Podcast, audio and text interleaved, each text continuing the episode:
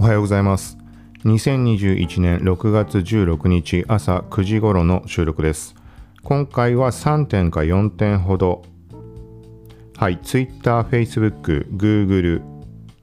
と新製品みたいな話触れようと思います。まず1つ目は Twitter で現在不具合が発生しているって状況あるのでこの点一番最初に話をしようと思います。この番組は幸吉 T が SNS テックガジェットの最新情報を独自の視点で紹介解説していくポッドキャスト聞くまとめです。ながら聞きで情報収集に活用してください。はいまず1つ目記事書いてあります。Twitter 画像が見えない表示されない不具合。Twitter の画像がトレンド入り。Twitter アクティビティもおかしいはてな。はい。としてあります。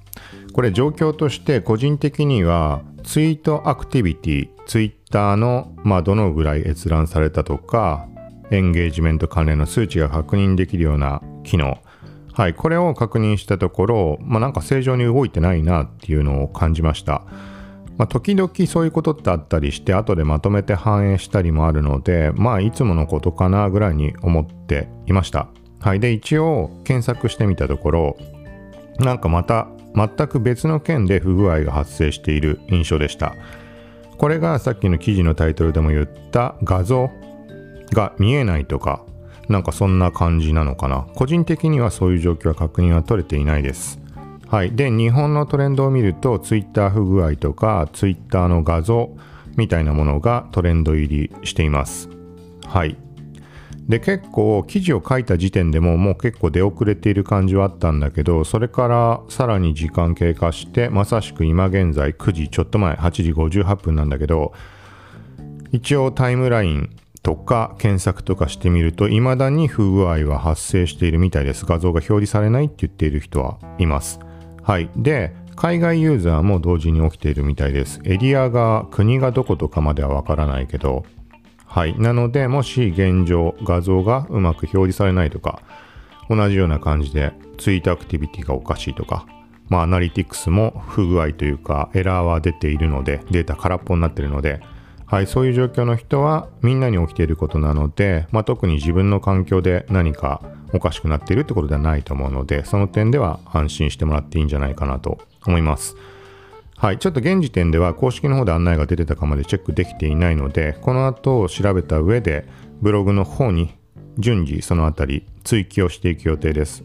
まあ、原因が分かったらとか、復旧アナウンスが出た場合もそちらに追記をするので、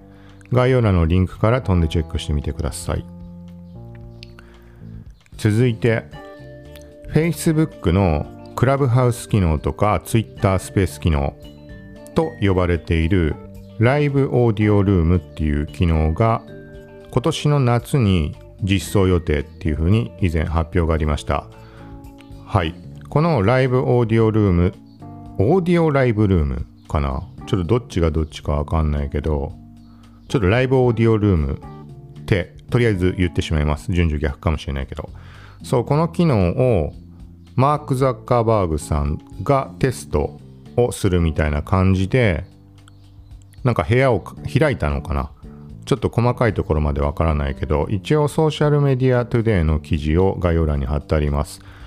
はい。で、まあ、マーク・ザッカーバーグさんが、ボズワーズさんっていう、ボズワーズさんで名前読み方合ってると思うけど、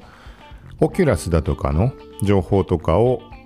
えっ、ー、と、まあ、随時配信している、まあ、Facebook の人だよね、おそらく。なんか広報担当みたいな感じの動きとして、結構最新の情報をツイートしたりしているんだけど、その人と、なんか他にも何人かいたのかもしれないけど、一緒に、まあそのライブオーディオルーム、はい、をテストするっていうことを、まあなんか、投稿したのかな。まあその部屋を開設したってことかもしれないけど、はい。で、実際にテストが行われたってことだと思います。画面なんかもシェアされたりしていて、見てみると、まあ、クラブハウス、クラブハウスの印象かな。クラブハウスまんまではないんだけど、まあ、クラブハウスとかツイッタースペースみたいなあのイメージって思ってもらえれば間違いないです。はい。で、一応海外のメディアのニュースを見てみたところ、えっ、ー、とまあクラブハウスとかツイッタースペースとの大きな違いというか Facebook がまあ有利な点っていうところはユーザーの興味関心というところにマッチさせる形でこの音声会話ルーム音声チャットルームの案内を表示できるみたいななんかそんなところだみたいに書かれていました。これも細かい状況はつかめていないけどまあ英語だからっていうところだけなんだけど確実な形で全部把握できてないのでまあ単純に関連するような自分が興味を持つようなものっていろいろ出てくると思います、まあ、広告にしろなんか例えば、この人フォローしたらどうですか？とか、これいろんな SNS でそういうところってレコメンドあると思うけど、まあ、要はそういう感じで Facebook はライブオーディオルームもおすすめが可能っていうことなんだろうね、きっと。はい。で、対してクラブハウスとか Twitter スペースっていうのは、そういうところの、まあ、アルゴリズムが整っていないっていうところで、Facebook が一気に来るかもしれないみたいな、なんかそんな話が上がっています。合わせて概要欄には過去に書いた記事もリンクを貼ってあります。タイトル読んでみると、Facebook が音声新機能について発表、対クラブハウス、オーディオライブルーム、音声版 TikTok、サウンドバイツ、そして、ポッドキャスト、SNS 機能、プラス、Spotify と連携、投げ銭収益化も、はい、という感じで書いてあります。はい、すでに判明しているもの、実装済みのものとしては、Facebook と Spotify が提携して Facebook 上で Spotify のポッドキャストがながら聞きできる。はい。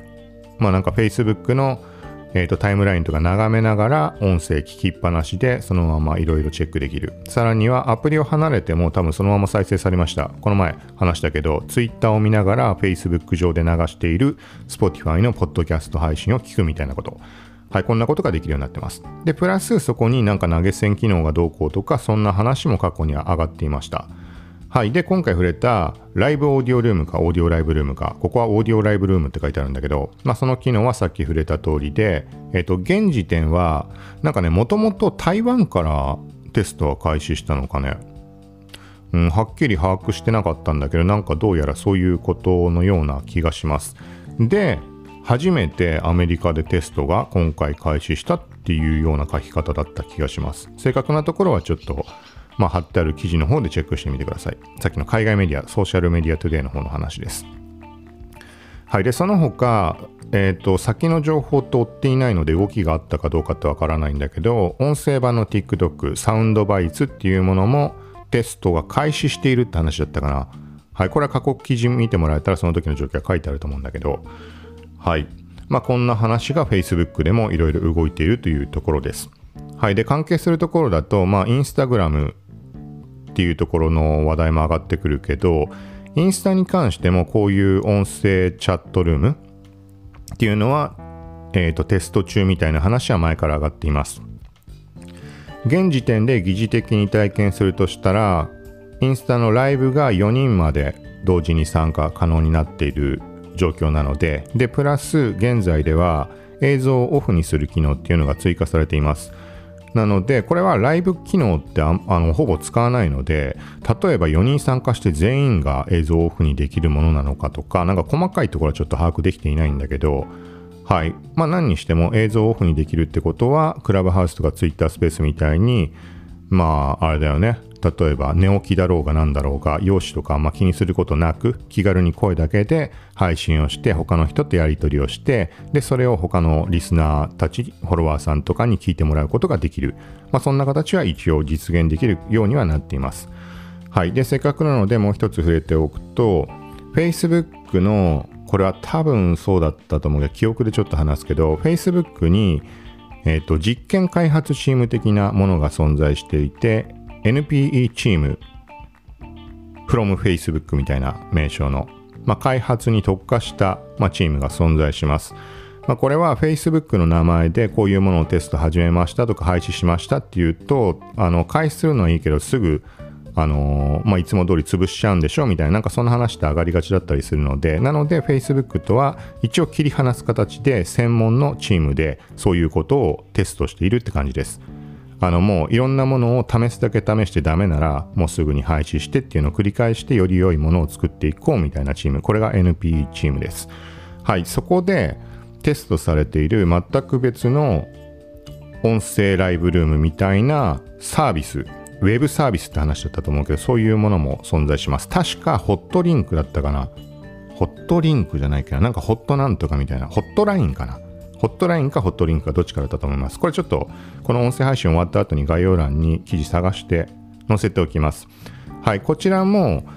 まあ、クラブハウスとかツイッタースペースみたいなものなんだけど、えっ、ー、とね、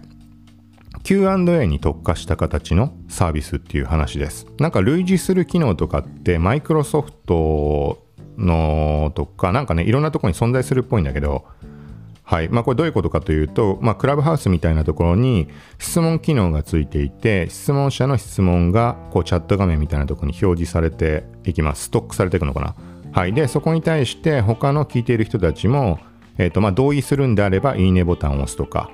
だからまあそれで優先順位が変わっていくってことなのかな質問の。みんなが興味を持っている質問に関しては上上の方に出てでそれに関してスピーカーが回答していくみたいなことっぽいです、はい、でこれも映像のオンオフができるっていう話でした。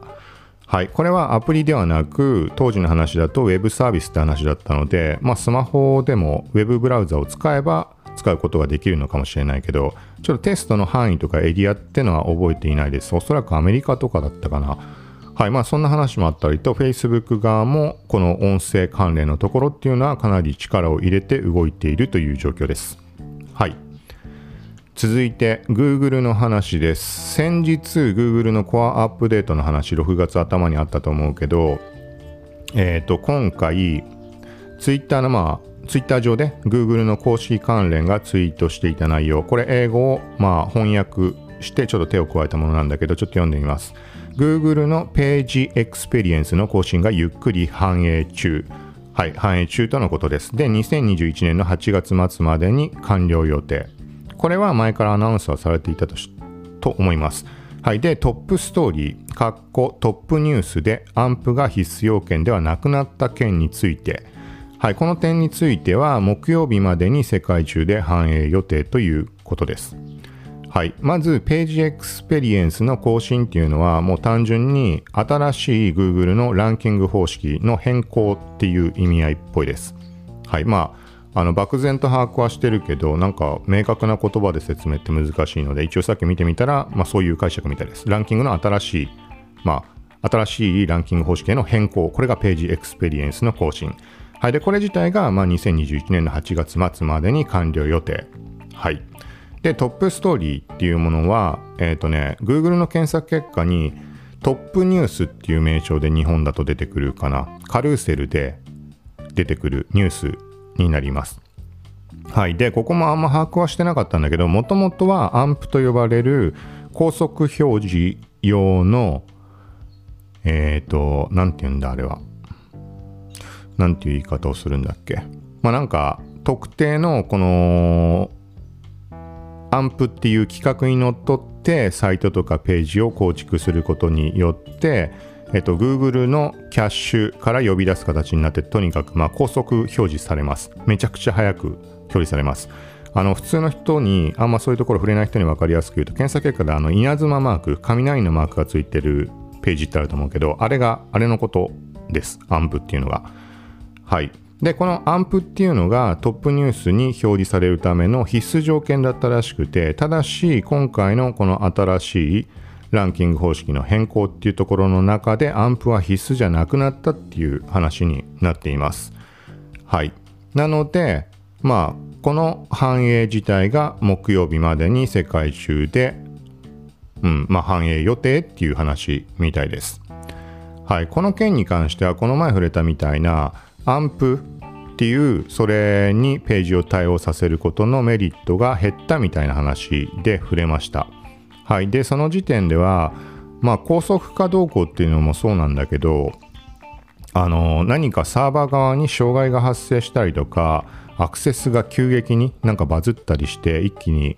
アクセス増えてまあサーバーの方落ちてしまうとかそういう状況の回避用にアンプっていうのはまあ、個人的にはすごくメリットを感じているっていう話をしました。はい、だから例えば CDN とか使っていてもよくね、えっと、しょっちゅう頻繁に話題になるけど、まあ、AWS にしろクラウドフレアにしろ落ちてしまって大規模なサービスがあの全部一斉にアクセスできるできなくなったなんてこともあったりすると思うけど、まあ、そういう大きい規模はちょっと把握はできてないけど個人レベルで考えた時にもそういうなんかあれかななんか余計なところのポイントで接続できなくなってしまうっていうのは避けられるというか避けられるというか個人的には CDN とか使ってないです。えっとちょっと理由はいろいろあるんだけど。でその代わりってわけじゃないけど Google のアンプはい。Google のアンプって言い方が正しいかわかんないけど。まあそう、アンプで救われたことってのは結構あったりするので、まあ絶対これは落ちるはずだろうっていう、この前も触れたけど、えっ、ー、と、Google のアナリティクスでリアルタイム同時の閲覧数が4000人とかになってる状態で数時間にわたってそういうアクセスが続いていたことがあるんだけど、それでも一切問題がなかった。っていうのは結局 Google 経由から来ていたような内容の記事なので。そう。だからまあ勝手に AMP のそっちのキャッシュから、はい、見てもらえていたので、まあ、こっちのサーバー自体には負荷はかかっていなかったっていう状況です。もちろん直接見に来た人もいるとは思うんだけど。はい、ということで、ここは一応、 page experience に関する過去の、えーと、公式の発表のページに一応リンクを貼ってあります。タイトル page experience の更新に対応するための期間、ツール、詳細情報。Google 検索セントラルブログ。はい。多分4月に最終更新されたものだと思うけど、こちら一応貼っておくので、細かな情報についてはそちらを見てください。はい。で、今回一番最後になるのが、えっ、ー、と、またイヤホンの話になります。なんか新しいものをまた発表みたいな話、Apple 関連の話です。と、 Engadget 日本版の記事です。Apple が無線イヤホン Beats Studio、Beats Studio Buds 発表。ノイキャンと 3D 対応で税込み1万8000円のお買い得機、はい、という話です。はい。まあ、個人的には昨日触れたみたいにソニーの WF1000XM4 これをま注文したのでここには目がいかないというか実は昨日そうなまだ悩んでいる状態その色をどっちにするかみたいなので悩んでいた状態、まあ、買うとは決めていたのでの状態ですでにこのニュースって目に入りました。で、なんかタイミング的にね、また考える候補が発生するとめんどくさいなとも思ったんだけど、まあなんかでもまあそのソニーの方を買うって決めていたからかあんまり意識も向かず一応ざっくり記事には目を通したんだけどうんまあだからこれからえっ、と買おうかなと思ってる人いろいろ音楽のサブスクも新しい展開が出てきたりとかまあ、そういう状況なので一つ候補としてチェックするのはありじゃないかなと思います。はい。カラーが一応レッド、ブラック、ホワイトの3色構成。はい。赤、そう、この前言ったみたいに多分色の問題で言うと、このもしビーツっていうこの新製品のやつを買うとしたら、あまあ多分赤を買うかな。白黒は結構無難な感じなので、至って普通の白黒なので。ソニーのはちょっと白がプラチナシルバーっていうので色がすごいなんか惹かれるものがあったから悩んでたって話をしたんだけどそうだからこの前触れたみたいに色を選ぶ時には白黒以外のものカラフルなものをできるだけ選ぶようにしているっていうちょっと流れが、うん、あるのでそうもしこれを叶ったら個人的に赤でも完全に決定だった気がしますはいでこのヘッドホンというかイヤホン一応何がメリットになるかっていうと、ビーツっていうのは Apple とのなんか提携とかそういうことなのかね。まあ、とにかく空間オーディオに対応しているっていうことになっていたと思います。そうだね、ここにも書いてあります。まあ、空間オーディオっていうのは、普通にまあ音の VR みたいなイメージしてもらって、はい。で、空間オーディオに対応した Amazon Music の曲とかっていうのも配信開始というか、まあ、反映させたっていうのがつい先日6月に、まあ、発表があって実際に聞いてみたりもしたんだけど、はい。で、全く他社の対応とは歌われていないイヤホンを使っても一応その 3D 音響っていう感じは、まあ、体験はできるっぽいです。はい。けど、最適化されてるかどうかっていう点で言うと、やっぱり公式でえーとまあ、空間オーディオ対応とされているものを選ぶのがいい、はい、そういう意味では、まあ、メリットはあるんじゃないかなと思います。はい、もう一回金額言うと、税込みで1万7800円。だここはまあめちゃくちゃ安いよね。で、アクティブノイズキャンセリング。で、完全無線イヤホンっていう形になっています。はい。で、ただし発売日が2021年夏予定となっていて、えっ、ー、と、販売ページはあるけど、まだ買い物かごには追加できないみたいに書かれてます。これは日本も買えるってことでいいのかな？なんか話順序逆になってしまったけど。ちょっとこの辺りにはあ書かれてないかな？書かれてるかな？まあ記事をこれは見てみてください。もしくは製品探してみるとか。場合によってはちょっとこれあのブログの方に書くかもしれないので。はい。まあという感じで。まあでもそうだな。ソニーの見ちゃった後だとこれを買おうってことにはなかなか個人的にはならなそうかなっていう、はい、他にもちょっと書いあの書いてあるところ読んでみると。まあ、ノイキャンと外部音取り込みモードオンの状態で本体のみでも最長5時間となっています。はい。で充電ケースとの併用で15時間。さらにノイキャンオフにすればそれぞれ8時間と最長24時間ってなっています。ソニーがどうだったっけ？もうちょい長かったっけ？8時間っていうのがすごい頭にあるんだけどノイキャン使ってても8時間だっけ？どうだっけ？ちょっとわかんないけどまあどっちにしても個人的にはもう注文してしまったのではいプラチナシルバー。そうこの件に関しては写真とかねなるべく色味が伝わるような感じでなんかレビューってブログかなんかどっかに載せられたらなと思います。そういつも思うんだけどこれってちょっとバカなこと言ってるのかもしれないけどわかんないけど例えば最低限 iPhone を持ってる人 iPhone ってさみんな色なんて一緒だよね。色合いなんて変えらんないじゃん多分。変えられんのかな？わかんないけど。普通にデフォルトで使ってる人の iPhone の画面の色ってのは同じだと思うのでだから自分で商品の写真を撮った時に iPhone と実物を目で見比べた時に同じ色味に見える状態にすれば少なからず iPhone ユーザーの人には色が正確に伝わるんじゃないかなって思ってます。なんかおかしなこと言ってるかな。ちょっとわかんないんだけどそういうの。はいなのでまあそういう考えがあるので、まあ、最低限それで色がだ実際に手に取んないと本当に気に入る色かってのは分かんないんだけど難しそうな色だったので。そうなんかできるだけダメならダメでまあ個人的な感想も含めてうん分かりやすく色が伝わるようにちょっと写真載せようかなと思ってます。はい。という感じで今回は一応以上です。はい。で、前回冒頭で触れたけど、チャンネル機能っていうのが Apple で昨日から公開されたので、現時点は今聞いてもらっている聞くまとめ、はい、はチャンネルの聞くまとめプラスっていうものの中に含まれる状態で配信をしています。はい、チャンネルの方にアクセスする方法っていうのは Apple Podcast 内で耳辺の聞くまとめで検索してもらうとチャンネルっていう表示縦長のものが出てくるのでそこから確認できます。もしくは今聞いてもらっているこの番組のページに行ってもらうとカバー画像の下のところに聞くまとめプラスっていうテキストリンクがあるのでそこをタップしても飛ぶこと可能です。はいそこに合計この番組含めた4番組を入れてあるので今後なんかこうえっ、ー、と今までよりもちょっと住み分けをしつつはい、まあ、ちょっと配信回数他の番組も増やしていければなと。はいこれもテストなのでまあ状況によってはやめたりとかえっ、ー、とまあ更新をストップすることもあるかもしれないけど。はい。まあそんな形なのでよかったらそちらも合わせてチェックしてみてください。さようなら。